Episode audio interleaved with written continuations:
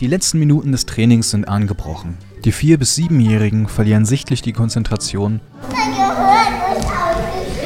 folgen aber weiterhin den Anweisungen von Tanzlehrerin Judith Graf. Auf den Stühlen an der Seite haben Eltern und Großeltern Platz genommen. Die Kinder haben sichtlich und hörbar Spaß, so wie alle Beteiligten. Direkt im Anschluss findet sich die nächste Gruppe ein. Doch die Zukunft des Tanztheaters ist trotzdem ungewiss. Judith Graf ist auch im Vorstand des Tanztheater e.V. und hat mit uns über die Probleme des Vereins geredet. Unser Quartier war am Anfang das Volkshaus. Das wird jetzt umgebaut zum Kongresszentrum schon seit mehreren Jahren. Es gab schon mehrere Bauabschnitte, wo wir auch schon ausgewichen sind, in andere Räumlichkeiten wieder zurückkehren konnten ins Volkshaus zum Trainieren, sind aber jetzt seit letztes Jahr im Sommer endgültig raus aus dem Volkshaus. Die Wurzeln des Vereins reichen bis ins Jahr 1961. Seit über zwei Jahren ist das Tanztheater auf der Suche nach einer festen Bleibe. Es ging von Notlösung zu Notlösung. Vom Volkshaus in die Villa am Paradies, mehrmals in die Universale, die Sparkassenarena und den ehemaligen Ibau-Pro-Saal. Allein durch den Fundus des Tanztheaters ergibt sich ein enormer logistischer Aufwand. Naja, sagen wir mal so, es sind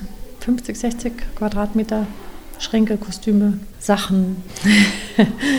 also dadurch, dass er eben ausgelagert ist von der Trainingsfläche, ein wahnsinns logistischer Aufwand. Wenn dann acht äh, Gruppen auftreten und jeweils komplett Einsatzkostüme und eine Gruppe hat natürlich mehrere Tänze, das muss man auch alles durchprobieren, anprobieren, abändern, äh, neu machen. Äh, ja, also es macht Spaß, aber man kommt auch an seine Belastungsgrenze. Und was wir natürlich suchen, ist einfach auch einen ruhigen Trainingsraum. Also ruhig im Sinne von, dass es nicht immer wieder Zeiten gibt, wo wir dann nicht trainieren können, weil eine größere Veranstaltung ist. Das war in den letzten Jahren oft so, dass wir einfach dann weichen müssen und wir können mit dem ganzen Trainingsbetrieb nicht so schnell jetzt andere Räumlichkeiten finden. Dabei ist das Tanztheater durchaus beliebt. 120 Mitglieder im Altersspektrum von 4 bis über 70 Jahren gehören dem Verein an. Die Mitgliederzahl lag laut Judith Graf vor ein paar Jahren sogar bei ca. 250 Mitgliedern. Auftritte bei der Philharmonie oder der Immatrikulation an der EAH gehören zum Standard.